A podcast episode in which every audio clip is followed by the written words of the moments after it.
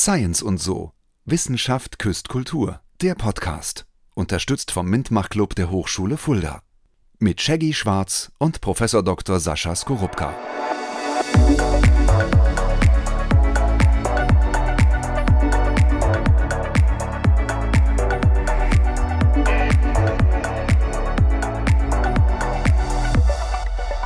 Hallo und herzlich willkommen zur neuesten Episode, so Folge Nummer 2 eures vielleicht neuen Lieblingspodcasts Science und so. Wissenschaft küsst Kultur. Vor mir sitzt gegenüber, wie in der ersten Episode, Professor Dr. Sascha Skorupka.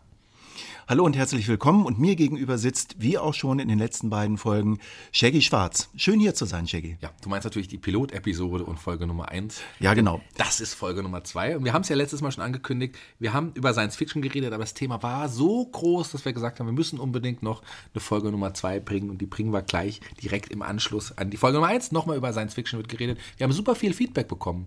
Ähm, Leute haben uns geschrieben, toll, spannend, neuer Ansatz eines Podcasts, sowas aus zwei Sichtweisen zu betrachten. Wissenschaft und Kultur haben doch viel mehr gemeinsam, als man denkt. Also sehr, sehr tolles Feedback haben wir bekommen.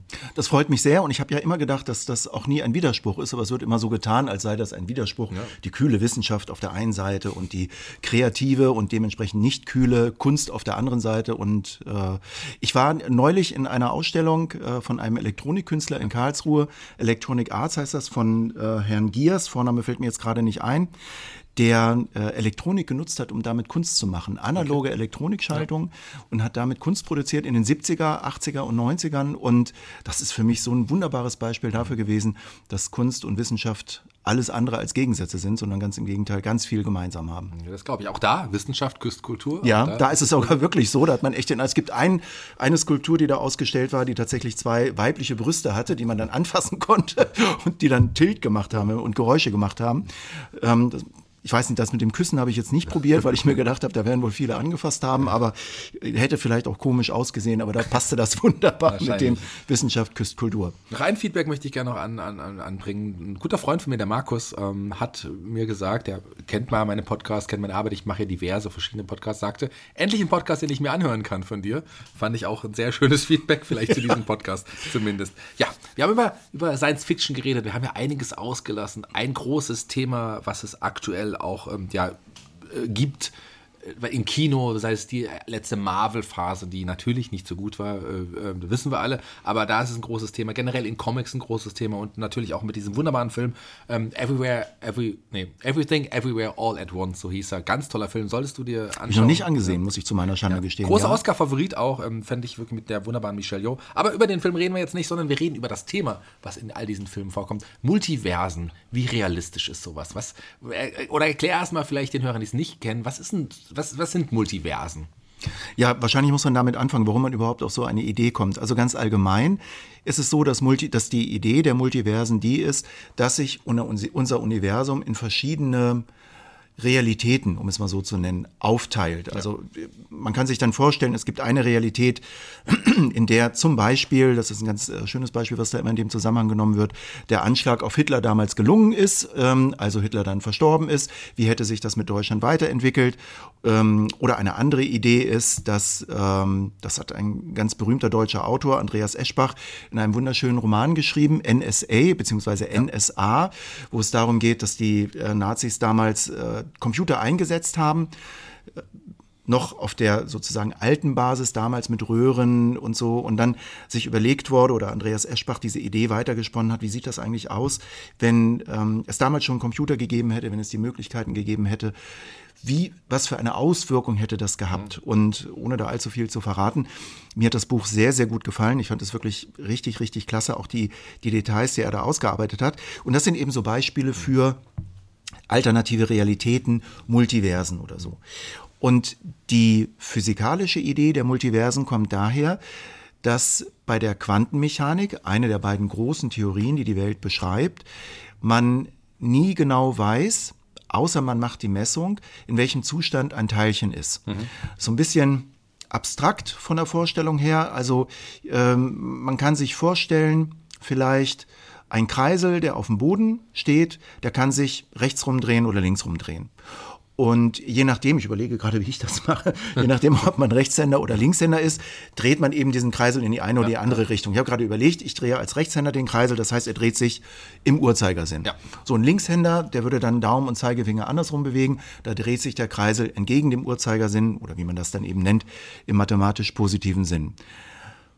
Und diese Eigenschaft, das nennt sich Drehimpuls, den kann man zum Beispiel auch für Lichtteilchen annehmen. Das jetzt genau zu erklären, würde viel zu weit führen. Ähm, einfach nur diese Vorstellung, die zugegebenermaßen gar nicht so einfach ist, aber diese Vorstellung, so man hat ein Lichtteilchen und das kann sich entweder rechts rumdrehen oder links rumdrehen. Ja. Ja. Und in der Quantenmechanik ist es so, dass man das nicht weiß, bis man dieses Teilchen gemessen hat.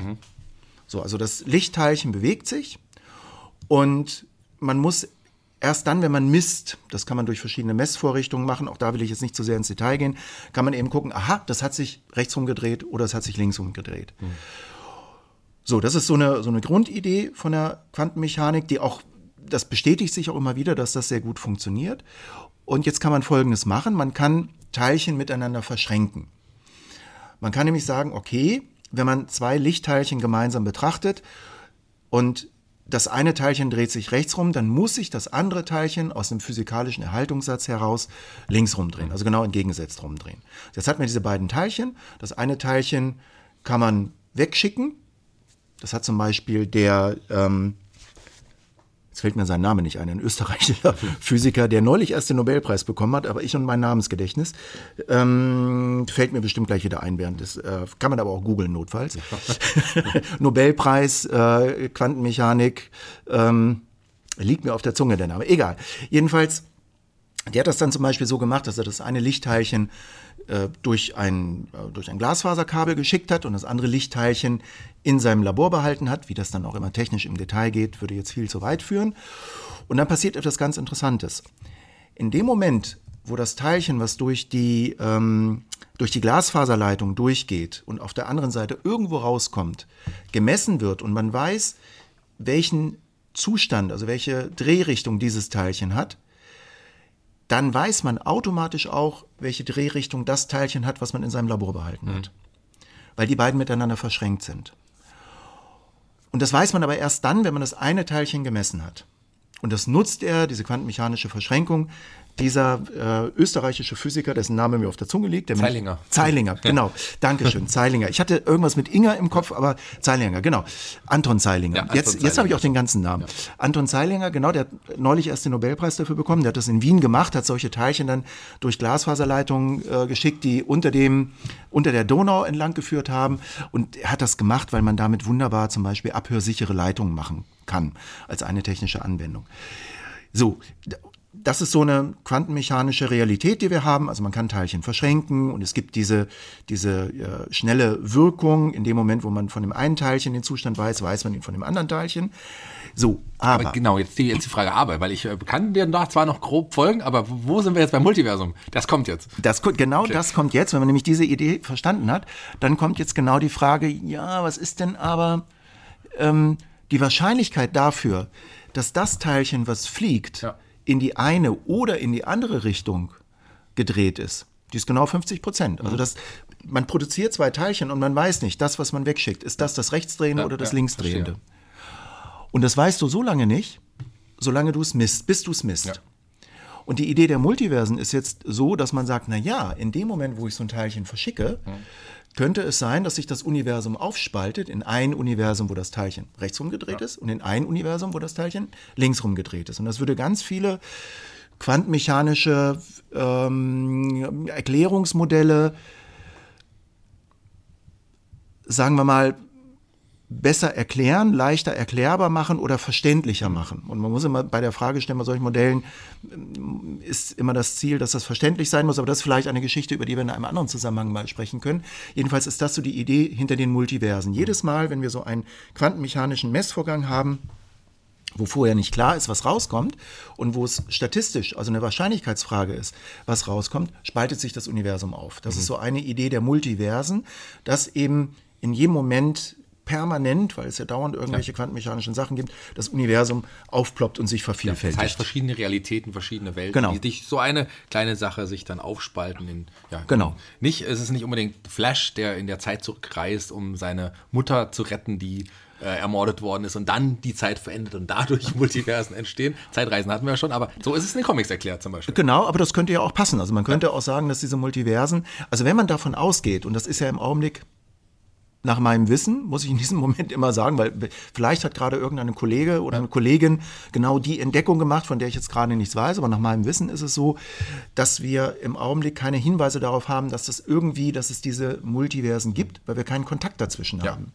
Und die Idee dieser Marvel-Filme oder auch vieler anderer Erzählungen in dem Bereich ist eben, dass es irgendwie eine Möglichkeit gibt, einen Kontakt zwischen diesen verschiedenen Multiversen herzustellen, also zwischen diesen unterschiedlichen Realitäten zu wandern. Ja. Und wenn man das kann, dann kann man natürlich auch, könnte man auch in der Zeit wandern, weil mhm. diese Zeitproblematik, äh, die wir beim letzten Mal schon angesprochen haben, dieses Großvaterproblem, mhm. ne, man reist in der Zeit zurück, tötet seinen Großvater, lebt man dann selber noch, würde durch diese Multiversen elegant gelöst, weil wenn du dann zurückreist, deinen Großvater tötest, ja. ist ja an sich auch schon mal eine seltsame Vorstellung, dass man, aber gut, sei es drum, dann veränderst du damit ja den Zeitverlauf und springst in ein anderes Multiversum, wo du eben deinen Großvater getötet hast. Das würde aber dein eigenes Leben nicht beeinflussen, weil deine Nicht-Existenz ja. wäre dann in einem anderen Multiversum. Genau, das, die Zeit wird aufge oder genau. das Universum wird aufgespalten und du bist quasi in einem einen Universum. Gibt es dich dann wahrscheinlich gar nicht mehr, aber dich gibt es ja schon. Du kannst in dieses zurückreisen oder, also wirklich, wenn du in der Zeit zurückreisen kannst, auch zwischen den Multiversen genau, wandern. Genau, das ist so die Idee. Ja, und das, das kann man natürlich beliebig kompliziert ausspielen und verschränken und miteinander machen. Und bei diesem neuen Marvel-Film habe ich gelesen, den habe ich noch nicht gesehen, dass das dann irgendwie in der Mikroraumzeit, dass die dann da leben und irgendwie. Da ist ja nochmal was anderes. Das ist ja kommt ja dann noch dazu, genau. Ja, das ist ja nochmal was ganz anderes. Beim Ant-Man-Film, den ich auch noch nicht gesehen habe, tatsächlich. Ach stimmt, ja, da war das, ja. ja, genau. Mhm. Aber, ähm, also eine spannende Geschichte, aber natürlich äh, wahrscheinlich genauso unmöglich aktuell wie äh, die Zeitreise. Naja, unmöglich ist in dem Zusammenhang ein schwieriges Wort, ja. weil es ist eine, es ist eine Theorie, die von, die von einer Gruppe von Physikerinnen und Physikern vertreten wird, ja. um bestimmte Erklärungsmodelle zu liefern, die das Verständnis von den Modellen, die wir von der Welt haben, zu vereinfachen, um es mal so zu formulieren. Äh, es gibt aber auch Kolleginnen und Kollegen, die das eher nicht für möglich halten, weil eben aktuell es zumindest so ist, dass wir keine Hinweise darauf haben, dass es solche Multiversen gibt. Also es ist ein gedankliches Konstrukt, was in sich durchaus schlüssig ist, aber ich bin dann, das hatte ich ja das letzte Mal schon gesagt, ich bin eher so der Naturalist, der dann sagt, naja, äh, ich muss es irgendwie messen können, ich muss irgendwie eine Wirkung auf meine Welt äh, haben, damit ich anerkenne, dass es das gibt. Also es ist so eine kleine Erweiterung von, äh, was ich nicht sehe, das glaube ich nicht. Wobei das natürlich, man sieht solche Sachen nicht, aber äh, physikalisch gesagt, also was ich nicht messen kann, wo ich keine Wirkung habe, ähm, ist es für mich erstmal etwas Hypothetisches. Ja. Und ich kann keine Aussage darüber treffen, ob es das gibt oder nicht. Das ist genauso wie bei den schwarzen Löchern. Eine Frage, die immer gerne gestellt wird. Ja, was war denn vor den schwarzen Löchern? Mhm. Äh, nicht vor den schwarzen Löchern, Entschuldigung, bei dem Urknall war das mhm. so. Oder, aber es ist im Grunde genommen das Gleiche mit den schwarzen Löchern. Was ist denn jetzt in einem schwarzen Loch? Äh, oder was war vor dem Urknall? Und beides sind äh, Bereiche, die wir aktuell die uns aktuell nicht zugänglich sind. Mhm. Deswegen kann man alles und nichts dazu sagen. Man kann diese Frage nicht beantworten. Beim schwarzen Loch ist es so, alles, was reinfällt, kommt nicht mehr raus. Es gibt eine ganz aktuelle äh, Theorie zu schwarzen Löchern, die ähm, wo Stephen Hawking noch mitgearbeitet hat, mhm. dessen, dessen Ergebnis er dann aber nicht mehr erlebt hat, leider, wo sich anhand der Struktur von schwarzen Löchern, so wie ich das verstanden habe, das fand ich auch relativ kompliziert, muss ich zugeben, anhand der Struktur von schwarzen Löchern herauslesen lässt, was da alles reingefallen mhm. ist. Also die Information geht nicht verloren. Das große Problem bei schwarzen Löchern ein, oder ein großes Problem bei schwarzen Löchern ist, dass äh, man sich fragt, wo geht die Information hin? Die, die kann nicht verloren gehen, ja. aus länger zu erklärenden Gründen. So, die muss irgendwo hin und jetzt gibt es eben eine ganz neue Theorie, die sagt, dass man das anhand der Oberflächenstruktur, vereinfacht gesagt, der schwarzen Löcher erkennen kann. Aber das, trotzdem weiß man nicht, wie es da drinnen aussieht, mhm. weil man grundsätzlich zwar reingucken kann, aber es kommt nichts von innen raus. Also man sieht nichts und beim Urknall ist es genauso und deswegen sind diese Fragen eher philosophischer Natur. Ja, aber spannend tatsächlich mal die Multiversen aus wissenschaftlicher Sicht auch wirklich ja. mal zu betrachten. Also Spielen kann man damit natürlich toll. Also das ermöglicht ja ganz neue Möglichkeiten des, äh, des Erzählens und der, der ja, Verschränkungen miteinander. Man kann plötzlich ganz neue Plots machen. Lass uns auch nochmal ein anderes Thema ähm, ähm, ergreifen und ansprechen, das auch in die ähnliche Richtung geht, wie jetzt die Multiversen, ähm, Theoretik oder auch wie jetzt auch äh, die Zeitreise, über die wir in der ersten Episode gesprochen haben. Ja. Zeit ist nämlich da bei beiden natürlich ein wichtiger Punkt, aber hier bei diesem noch besonderer, weil ich rede von Zeitschleifen. Es gibt ja diese auch bekannte Literatur, aber auch bekannte Filme. Täglich grüßt das Murmeltier. Ja, ist ein wunderbarer ja, Film. Edge of Tomorrow äh, mit, mit Tom Cruise übrigens auch ein guter Science-Fiction-Film, wo es auch um das Zeitschleifenthema geht. Matroschka, diese, diese Serie auf, auf Netflix. Die ich mir immer mal angucken wollte. Ist die gut? Ich habe, da gibt es jetzt eine zweite Staffel, die ich noch nicht gesehen habe. Die erste war schon in Ordnung. Also tatsächlich hat man nach Netflix deutlich schlechtere Serien auf dem Programm. Die kann man, kann man sich anschauen. Kann man sich auf jeden Gut, also sie ist auf meiner Liste. Ich ja. wollte sie mir immer angucken, weil ich das Thema ganz interessant finde. Ich habe auch äh, gesehen, es gibt einen Film Happy Death Day, ja. wo es auch um diese Sache geht. Ähm, Der ist nicht so gut. Und da gibt es einen noch schlechteren zweiten Teil. Ah, alles klar, gut, dann kann ich das ja von meiner Liste nehmen. Ich fand die, die Idee von dem Plot und den Trailer fand ich ganz witzig. Äh, von daher, ja, also. Der erste geht noch, ich will ihn jetzt nicht kritisieren, den kann man sich anschauen. Sollte man, wenn man nicht gesehen hat, weil es geht ja ins Horrorgenre ja. auch. Und äh, ein Horror-Zeitschleifenfilm ist schon in Ordnung, kann man schon mal machen, aber der zweite war wirklich schlecht. Das hat mich von der Macher so ein bisschen an Scream erinnert. Mhm. Von ja, daher fand ich, ja, von daher fand ich das ganz witzig. Ja, Zeitschleifen, Zeitschleifen sind ein spannendes Thema. Täglich grüßt das Murmeltier ist für mich eines wirklich so, so ein Highlight-Film, weil ja. der wirklich sehr, sehr witzig ist und diese ganze Komik, aber auch diese ganze Tragik wunderbar aufgreift, die damit einhergeht. Bei Zeitschleifen ist genau die gleiche Frage wie bei Zeitreisen ganz allgemein. Geht das überhaupt? Mhm. Und ich hatte ja in der letzten Folge schon gesagt, nach allem, was wir im Augenblick so wissen, funktioniert das mit den Zeitreisen zumindest in die Vergangenheit nicht, in die Zukunft insofern schon, weil man, wenn man ähm, relativistische Effekte betrachtet, das dann ja schon die Erfahrung macht, dass wenn man sich selber mit sehr hoher Geschwindigkeit bewegt, dass dann für einen selber ähm, zwar der Zeitfluss sich nicht ändert, man selber spürt immer die Zeit, die man so erlebt, aber für die Außenstehenden, das ist dieses berühmte Zwillingsparadoxon, was Einstein immer aufgebracht hat, für die Außenstehenden scheint man sich sehr viel langsamer zu bewegen. Das heißt, man würde dann schneller in der Zeit nach vorne reisen. Da übrigens ein ganz guter Punkt. Äh, ein Zeitreisefilm ist demzufolge auch ja Planet der Affen, Original Planet der Affen, ja, weil ja. da geht es ja im Grunde auch darum. Genau. Ja. Und, da, und, das ist eine insofern realistische Zeitreise, weil es da eben so gewesen ist, der Astronaut ist weggeflogen, ja. hat sich mit sehr hoher Geschwindigkeit bewegt und wenn man sich mit sehr, sehr hoher Geschwindigkeit in der Nähe der Lichtgeschwindigkeit bewegt, das ist ja genauso auch bei diesem Film, ähm, der äh, nicht Ad Astra, so heißt der neue Film, äh, wo sie beim Schwarzen Loch waren. Ich und mein Namensgedächtnis schon wieder. Äh, der, der war in den 2015, 2014, 15, 16 war der ganz. Das Interstellar? Interstellar, genau, Interstellar, danke dir. Dafür hast du mich ja auch in diesem Podcast. Ja, genau. Ähm, der hat, dies, hat das ja auch thematisiert, ja. wo sie auf der Oberfläche des Schwarzen Lochs waren, irgendwie eine Viertelstunde mhm. und für den Astronauten oben sind dann 25 Jahre oder so mhm. vergangen. Also das, das ist sehr realistisch, das mhm. funktioniert auch. Das hat Planet der Affen auch ausgenutzt. Mhm.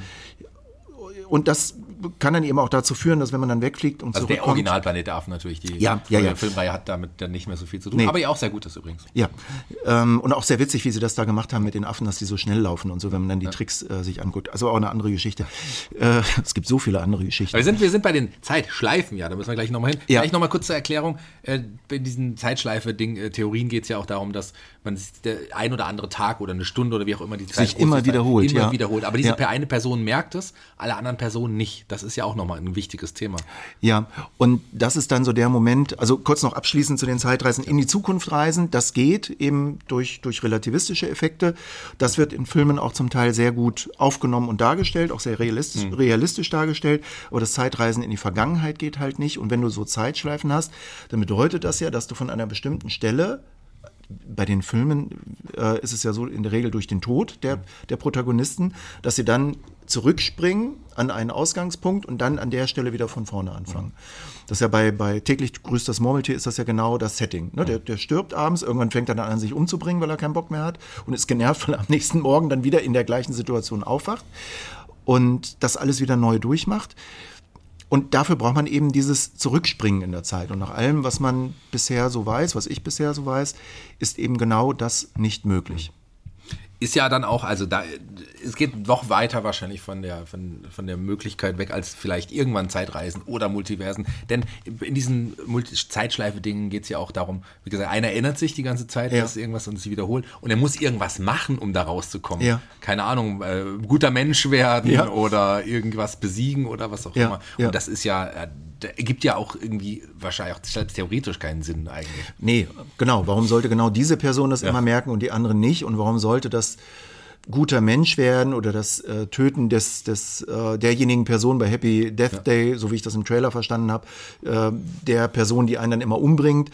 Äh, warum sollte das nun dazu beitragen, dass diese Zeitschleife aufgebrochen wird? Das macht tatsächlich überhaupt keinen Sinn. Ja, aber trotzdem natürlich für die Literatur und auch für die Filmwelt ein tolles Großartig. Genre, ja. ja, das ist eine ganz tolle Sache. Und wo wir bei tollen Filmen, tollen Genres sind, ähm, auch das ein wichtiges Thema bei Science Fiction. Auch das betrachten wir natürlich. Ich aus meiner Sicht als Filmfan, großer Film der Reihe, besonders des ersten Teils.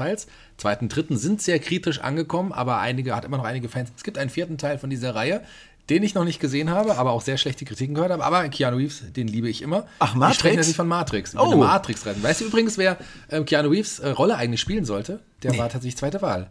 Eigentlich hat ein anderer Schauspieler gesagt, ähm, die Rolle angeboten bekommen, hat gesagt, nee, ich drehe einen anderen Film, wo es auch um Science Fiction und Western geht. Ich drehe lieber Wild Wild West. Eigentlich sollte Will Smith die Hauptrolle in Matrix ist ja spielen, witzig. aber hat sich für Wild Wild West entschieden. Wild Wild West fand ich sehr, sehr witzig. Ja. Den habe ich sehr gerne angesehen und der war so schräg. Äh, schon allein die Idee, einen äh, Schwarzen in dieser Zeit als, äh, was war er? Geheim, so eine Art Geheimer? Nee, der war Sheriff, ne? Ja, irgendwie Sheriff oder so. Ähm, das war ja völlig, also das wäre ja, wenn man wenn man re- realistisch betrachtet, ist das ja völlig unmöglich gewesen damals zu der Zeit. Das fand ich schon einen sehr witzigen äh, Wenn das Kniff das ist, sozusagen. was du re- unrealistisch in dieser Zeit fandest, interessant. Na, also das ist eine Sache. Und Will Smith hat selber auch gesagt, dass er den Regisseur wohl gefragt hat oder die, die, die Casting-Agentur, seid ihr sicher, dass ihr wirklich mich wollt? Meinte, dass ich der Richtige dafür bin? Ähm, und da ist ja, äh, Wild Wild West ist so eine interessante Fortführung dieser Steampunk-Geschichten, über die wir auch irgendwann mal reden Sollte müssen, die ich Fall, auch kommt auf die Liste. ja, die ich auch sehr, sehr spannend finde.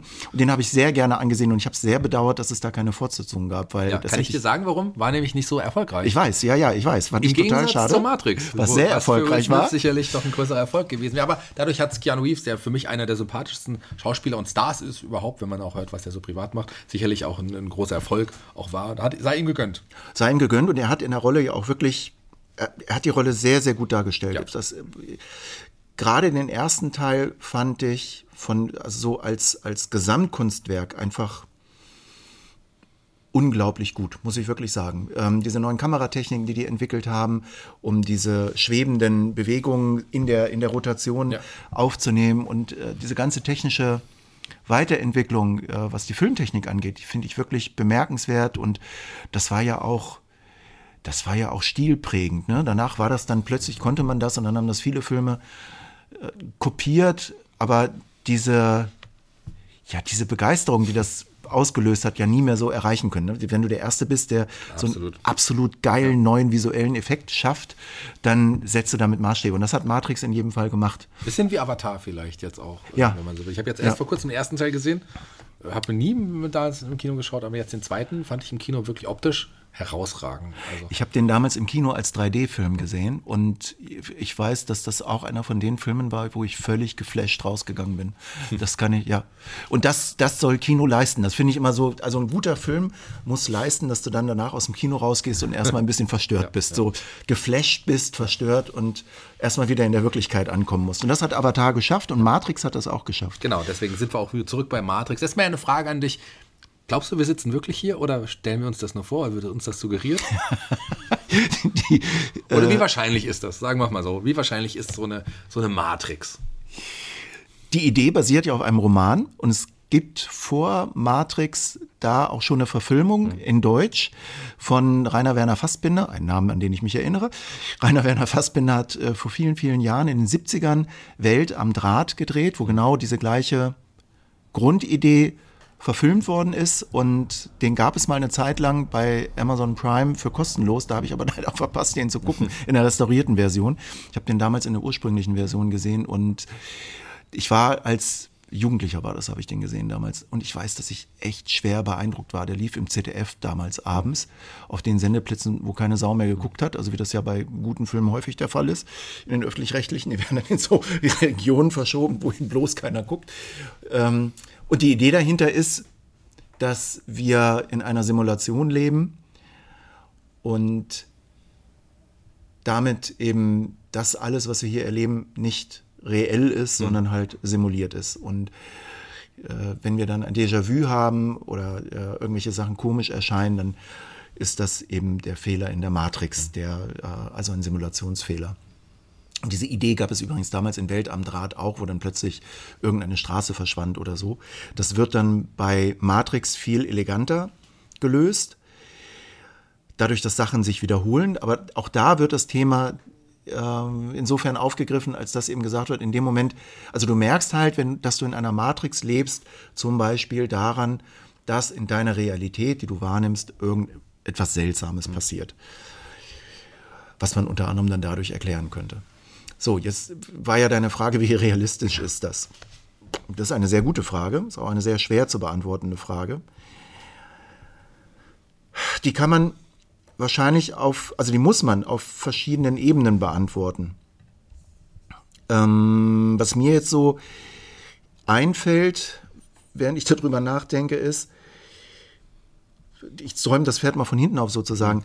Was machst denn du mit der Antwort? Also, Vielleicht die blaue Pille nehmen am besten oder was ist die blaue und rot oder die blaue und rot waren die Pille. Ich weiß nicht, welches die gute war. Aber oder das, weiß, das, ich glaube, das kann man auch nicht wirklich sagen, welches die gute. Die, wollte ich auch gerade sagen. Ne? Das ja. welch, welches wäre für dich die gute Pille? Was, was willst du denn? Also wenn, wenn ich, ich glaube, wenn ich äh, wäre wahrscheinlich nicht der Auserwählte, wenn ich in so einer Situation wäre, mich entscheiden müsste, will ich das wissen? Ähm, will ich sehen, wie es wirklich ist, oder will ich in, in dieser Scheinwelt bleiben, ähm, die mir suggeriert wird?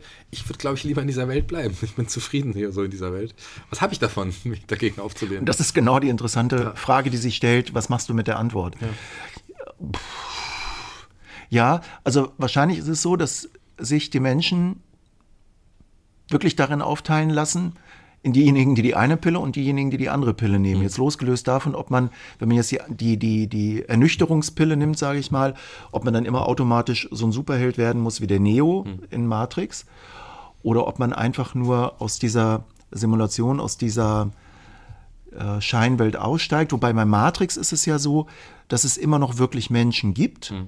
denen nur diese Scheinwelt quasi implantiert wird, während ja. bei, der, bei dem ursprünglichen Roman, meine ich, äh, und auch bei der Verfilmung Welt am Draht, die Simulation wirklich eine reine Simulation ist. Also die, die Personen, die da drin vorkommen, existieren nur rein virtuell als Simulation. Mhm. Das ist der große Unterschied von Welt am Draht zu Matrix. Mhm.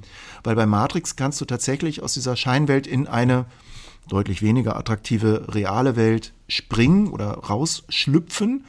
Hat ja eher was so von Geburt, hat ja auch diesen, bei Matrix diesen, ja, das hat schon was wie Geburt. Ja. Das, also die Schleimigkeit und, und, und äh, das Schlüpfrige und so weiter. Ich war nun bei mehreren Geburten dabei, ich weiß, wie das aussieht. Das ist schon, das hat schon gewisse Ähnlichkeit mit mhm. Geburt äh, auch diese Helligkeit, die man dann plötzlich hat, glaube ich, für die Kinder ist das ja auch äh, äh, was ganz Beeindruckendes. Und das gibt es halt bei Welt am Draht nicht. Da kann man nur aus dieser Scheinwelt, aus dieser simulierten Welt rauskommen, indem man die Seele mit einem tauscht, der oder den Geist mit einem mhm. tauscht, der in der realen Welt tatsächlich vorhanden ist, also ein Bediener. Bei Welt am Draht ist es so, dass es eben Bediener gibt, die eine Simulation bedienen, wie der Name schon sagt, aber auch im Programmieren, Betreuen, Warten, wie auch immer. Also die Leute in, in, der, in der tatsächlichen Realität, die aber natürlich auch in Frage gestellt wird, die eben diese Simulation erstellt haben und sie am Laufen halten, um es mal ganz allgemein auszudrücken. Bei Welt am Draht kommst du eben nur raus, indem du dich in so eine Person reinversetzen lässt als Flucht. Und bei Welt am Draht ist es auch so, dass die darauf aufmerksam, aufmerksam geworden sind, dass sie in einer Simulation leben, weil sie selber angefangen haben, eine mhm. Simulation zu machen. Und so eine Diskussion in dem Film auch aufkam, ähm, dass es eigentlich blöd gewesen sei, die der Simulation zu erlauben, selber eine Simulation zu machen. Mhm. Ist übrigens, ähm, ich habe den Film, also oder die Filme muss man in dem Fall sogar sagen, ist ein zweiteiliger Ja. Fernsehfilm, habe ich tatsächlich auch schon gesehen. Ähm, basiert auf dem ähm, Roman ähm, Simulacron. Simulacron 3, genau, ja. So hieß der, glaube ich, gell? So Simulacron 3, ich weiß nur den Autor nicht mehr. Daniel F. Gal Galui oder so schreibt man, also ich weiß nicht genau, wie man, wie man das ausspricht. Mhm. Da gibt es übrigens eine, ein Remake von. Ich weiß nicht, ob du den Film, der kam im gleichen Jahr raus wie Matrix. Uh, The 13th Floor hieß der. ja, auch mit Keanu, nee, nicht Nee, mit, der, war nicht mit Keanu der war Reeves, nicht mit der Keanu Reeves. Der ist aber von Roland Emmerich produziert. Das ist Genau. tatsächlich ein loses Remake des, des Originalfilms. Ja. Ähm, auch, äh, ja, klar, Cyberpunk-Anleihen. Ja. Ähm, der war natürlich, der war auch nicht so erfolgreich wie Matrix, aber war Der gar war nicht so auch nicht so gut. Vincent D'Onofrio, ähm, äh, D'Onofrio heißt der, glaube ich, Vincent D'Onofrio, der jetzt als Kingpin auch zu sehen ist in, in einigen Marvel-Sachen. Der war nicht so gut. Armin Müller-Stahl hat aber auch damit gespielt als Beispiel. Also den Film mochte ich damals, aber Matrix war natürlich größer. Aber das, äh, Ich kann mich erinnern, dass ich den nicht mochte, aber ich hatte irgendwie immer im Kopf, dass das ein ganz bekannter Schauspieler war, der das gespielt hat. Und irgendwie hatte ich da auch Keanu Reeves im Kopf, aber das kann natürlich nicht sein, wenn er in dem Jahr Nee, Matrix der hat nicht mitgespielt. Also Nee. die Hauptrolle, ähm, ein Craig Birko, ähm, der nicht, vielleicht nicht unbedingt der bekannteste Schauspieler ist, ähm, der hat damals die Hauptrolle gespielt. Den kennt man aus, ja, keine Ahnung, Loathing aus Le- Vegas hat er mitgespielt. Aber Mhm. war, das war die Hauptrolle. Aber Vincent Don- D'Onofrio und Armin Müller-Stahl haben quasi die anderen beiden großen Rollen in dem Film gespielt. Ist auch ewig her, dass ich den gesehen habe. Muss ich aber dann vielleicht auch noch. Ich weiß, ich fand den nicht so gut. Beides das weiß ich. 99, genau.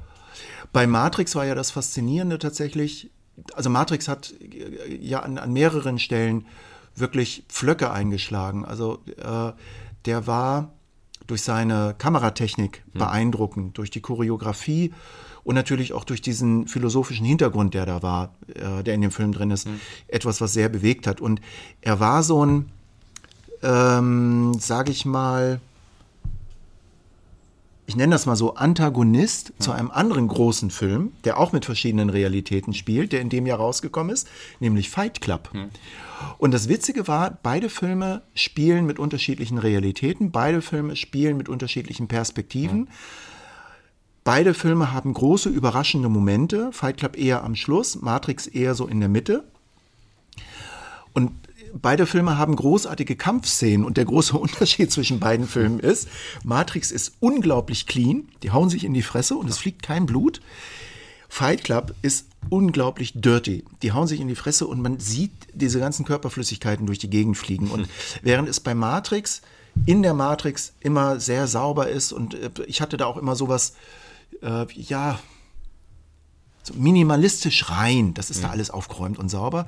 Hat man bei, bei, beim Sehen von Fight Club, das sieht man regelrecht. Also man, man, man hat schon fast diesen Geruch in der Nase, der da herrschen muss. Ja, und dieser dreckig, dreckig ja. und das ist unglaublich. Und diese beiden Filme sind wirklich so absolute Gegenspieler, die von zwei sehr unterschiedlichen Perspektiven auf unterschiedliche Perspektiven gucken, um das mal so zu sagen. Und das fand ich total spannend.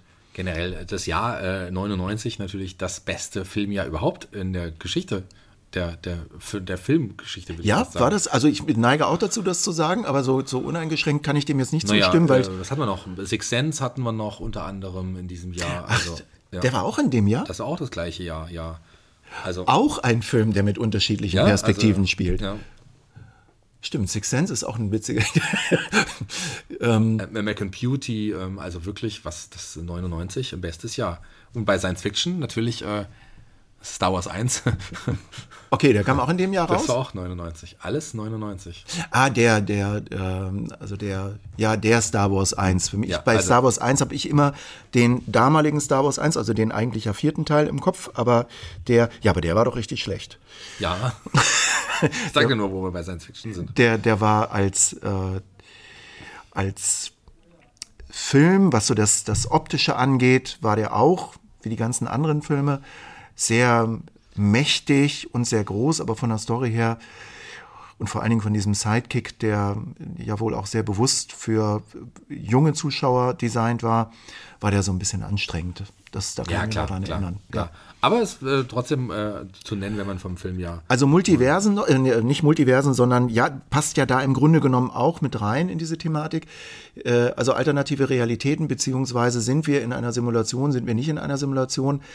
Um das nochmal abschließend zu beantworten, das, auch das wissen wir im Augenblick nicht. Die interessante Frage ist, wie gehen wir damit um, wenn wir herausbekommen, wir sind in einer Simulation? Wer will das überhaupt wissen? Und inwieweit hätte das Auswirkungen auf unser alltägliches Leben? Würde das Wissen darum, dass wir nur simuliert sind, das eigentlich nicht eher, also unser Leben nicht eher belasten? Weil in dem Moment kann man ja auch sagen, naja, wenn das alles simuliert ist, warum muss ich dann leiden? Ja, gute Frage. Sehr, Ne? sehr gute Frage. Das, äh, ja. Wie auch immer. Oder warum, warum wird es dann so simuliert, dass es so viel Arm und Reich gibt? Und warum wird äh, dann äh, simuliert, dass es eine anstehende Klimakatastrophe ist? Warum macht man sowas? Also wenn man sowas simuliert, würde, also ich hätte jetzt den, den Anspruch dann zu sagen, ich würde dann simulieren, dass es den Menschen gut geht. Aber f- vielleicht will man ja auch simulieren, was kommt eigentlich raus, wenn man den Menschen jetzt so designt, wie wir designt sind. Also es sind ja ganz viele Fragen, die dahinter Ja, der Hintergrund, stehen, wer ne? das überhaupt simuliert, sind ja oft dann die Maschinen, die quasi die Macht übernommen haben irgendwann, die künstliche Intelligenz. Die Das ist bei Matrix so, ja. Bei Welt am Draht ist das nicht so. Da sind es Menschen, die einfach, ich weiß es gar nicht mehr genau, ich vermute mal so, Größen, so, so Richtung Sozialwissenschaftler, die jetzt einfach mal ein Experiment machen. Das kann man sich ja überlegen, ne? dass man sagt, so, heute haben wir Laborratten, die wir dann irgendwie durch Labyrinthe laufen lassen und Entscheidungen treffen lassen. Und es gibt ja gute Gründe, auf äh, Tierversuche zu verzichten. Und dann könnte man ja sagen, na ja, wenn wir das dann machen, dann könnten wir ja äh, statt das mit Tieren oder mit Menschen, was ja ethisch noch problematischer ist, durchzuführen, könnte man ja sagen, wir simulieren das. Und dann mm, gucken wir mal, was bei rauskommt. Und dann gucken wir mal, wo wir das äh, machen. Also es könnte schon gute Gründe geben zu sagen, dass wir so eine Simulation machen. Aber so für mich persönlich denke ich nicht, dass es eine Simulation, dass wir in einer Simulation leben, sondern ich äh, glaube, aber das ist tatsächlich eher eine Frage des Glaubens, nicht des Wissens. Ich glaube, dass das einfach so ist, wie es ist. Also das ist die Realität, in der wir leben. Und ja, wir müssen irgendwie gucken, dass, wir das Beste, dass wir das Beste draus machen. Das, äh, ja. ich würde auf jeden Fall in der Simulation bleiben wollen, wenn es in dieser Simulation unser Podcast gibt. ja, das ist zumindest ein gutes Argument. Ich bin mir gar nicht so sicher, ob ich in der Simulation bleiben wollen würde oder nicht. Das hängt so ein bisschen auch davon ab, was für Möglichkeiten habe ich, wenn ich aus der Simulation rauskomme. Also wenn es mir dann noch dreckiger geht, sage ich, oder wenn es mir dann dreckig geht, es geht mir im Augenblick nicht dreckig, aber wenn es mir dann wirklich dreckig gehen sollte, also diese Realität von einem Neo in Matrix, dass er dann erstmal seine, ja, in der, in der, in der, in der Wirklichkeit seine ganze Zerbrechlichkeit und so weiter erlebt, weiß ich nicht, ob ich das wollen würde. Also dann würde ich schon gerne das in dem Tausch mit Superkräften in der simulierten Welt haben wollen. Ja, schwierig, schwierige Frage. Schwierige Frage, definitiv. Aber naja, werden wir nicht beantworten können, wie so viele andere Fragen, die wir Ja. hier auch schon gestellt hatten. Tatsächlich wollte ich eigentlich den Über, deswegen habe ich die KI in Matrix angesprochen, äh, eigentlich einen Übergang zum anderen großen Thema, aber wir sind auch schon am Ende der Zeit angekommen. Schon wieder. Denn KI wäre ein tolles Thema noch gewesen hier in Science Fiction, aber wenn wir bei der KI sind, müssen wir natürlich über Roboter, Androiden, vielleicht auch Klone sprechen. Ich glaube, wir kommen nicht drum rum zu sagen, äh, Science Fiction 3 wird äh, Episode Science und So Folge 3, weil wir müssen das nochmal anreißen. Oh, zu Robotern könnte man eine Menge erzählen und zu KI auch. Ja, ja, sehr gerne. Spannendes Thema und lieber eine Folge mehr machen, als äh, über spannende Themen nicht reden können. Das wäre schade, tatsächlich. Ich, das, so ist es richtig. Deswegen müssen wir, glaube ich, nochmal äh, schieben. In vier Wochen hören wir uns wieder. Ähm, Ende des Monats. Diese Folge ist ein bisschen später erschienen. Ich war krank. Ja, Auch das ist ein gutes Thema mal. Krankheiten, Pandemie. Äh, genau das du hattest, darf ich das sagen? Du hattest Corona? Ich hatte Äh, Corona. Ja, und deswegen war das so ein bisschen eingeschränkt. Ja, Corona, überhaupt Krankheiten in der, ähm, also was die mit Gesellschaften machen und was es da so alles gibt, da kann man auch sehr viel sich austauschen drüber. Können wir auch gerne mal reden. Aber dann im nächsten Mal Science Fiction, Teil 3. Genau. Letzter Sonntag im Monat immer kommt eine neue Folge. Science und so. Wissenschaft küsst Kultur. Ich bin freischaffender Künstler. Mein Name ist Shaggy Schwarz. An meiner Seite Sascha Skorupka, ich bin Physiker und es war sehr schön, dass ihr dabei seid oder es ist sehr schön, dass ihr dabei seid und wir freuen uns zusammen auf das nächste Mal und ich freue mich sehr darauf, wieder hier mit dir zusammenzusitzen, Shaggy, und weiter so nett zu plaudern.